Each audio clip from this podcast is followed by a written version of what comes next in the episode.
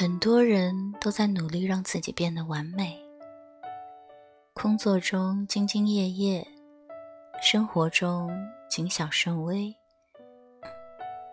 遭遇不同意见的时候，只是因为害怕被证明自己是错的，宁愿把话往肚子里咽，也不愿当面讲清楚。遇到不明白的事情，宁愿熬夜上网查资料。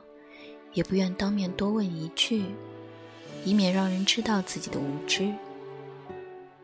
明知道这样做太累，还是没有勇气释放真实的自己。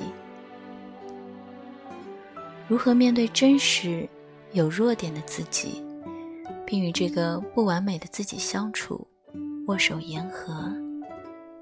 答案很多人都求而不得。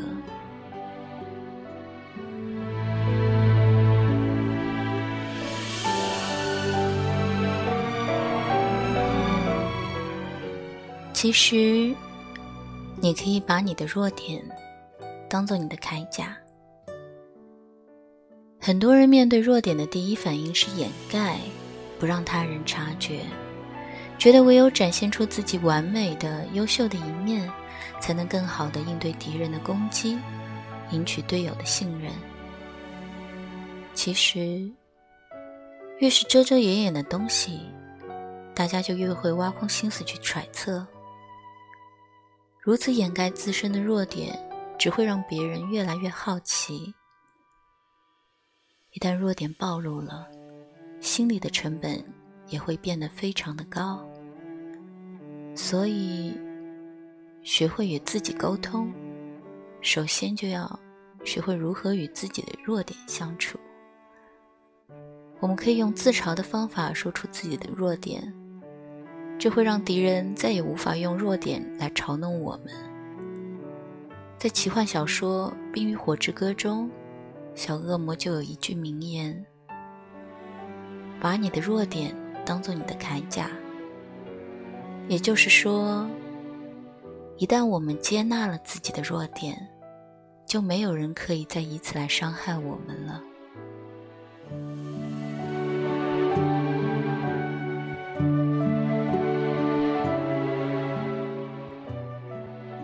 有位朋友在二十世纪九十年代的时候，就是一名著名的 IT 行业从业者。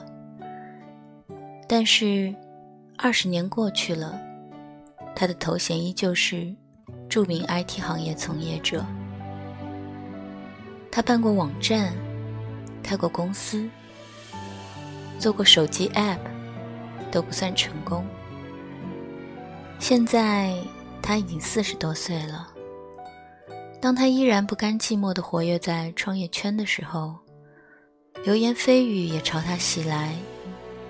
有人说他骗投资人的钱，把自己捧红，却把公司办砸了；有人说他的能力言过其实，配不上他在圈内的名声；还有人给他贴了个标签——连续创业失败者。要是换做别人，也许早就意志消沉了。不过，这位朋友，他擅长自嘲，也不害怕被贴标签。有一次，他获邀参加一个创业者论坛，干脆把自己的演讲标题定成了“连续创业失败者”。演讲中，他没有愤懑地反驳那些对他的嘲弄，而是说：“我想，主办方之所以邀请我。”一定是因为像我这样能够巧妙地避开一切成功的可能，也是一件挺难得的事情。所以不像其他人都是来分享成功经验的，我就是来跟大家分享如何可以避开失败的陷阱。这样一来，他不仅通过自嘲把弱点变成了铠甲，让想要借此嘲笑他的人从此都失去了着力点。还通过分享把弱点变成了卖点，一下子就逆转了败局。这就是自嘲的力量。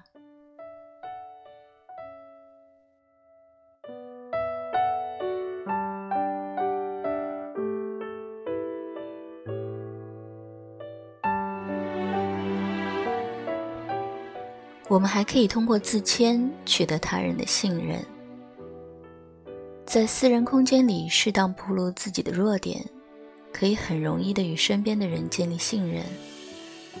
很多人都有一个误区，就是以为自己一定要足够优秀，才能和优秀的人做朋友。但其实人性比我们想象的要暗黑那么一点点。我们可以先回想一下自己的经历。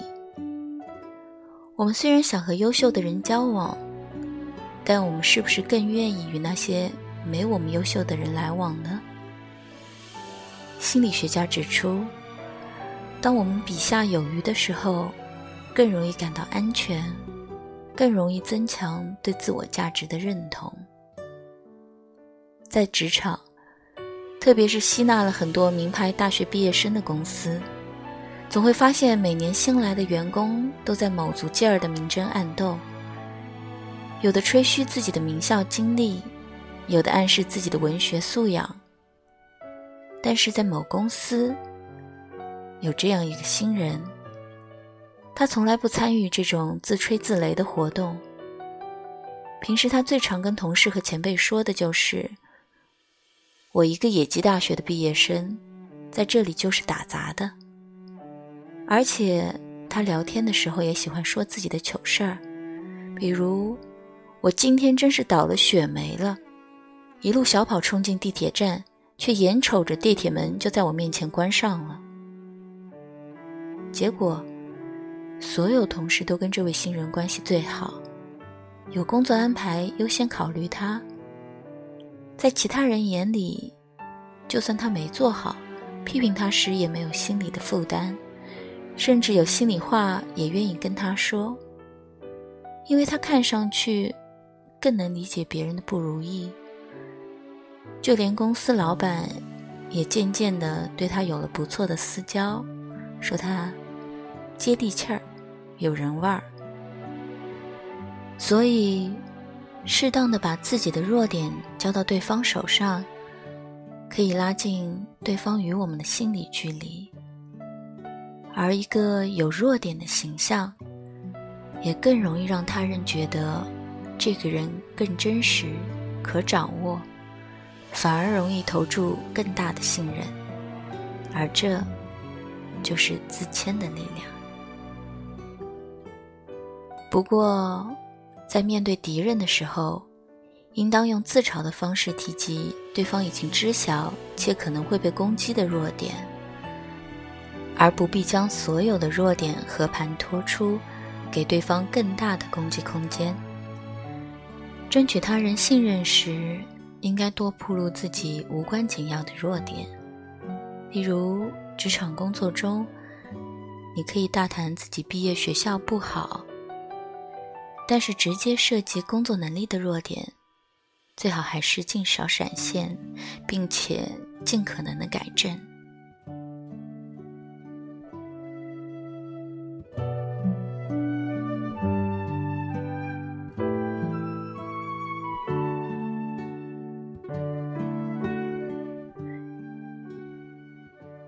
尼采有一句话说：“那些没有杀死我的，使我更强大。难以启齿的经历，不愿开口的过去，或大或小的弱点，对自己的诸多不满意，我们必须清楚，这些东西每个人都有。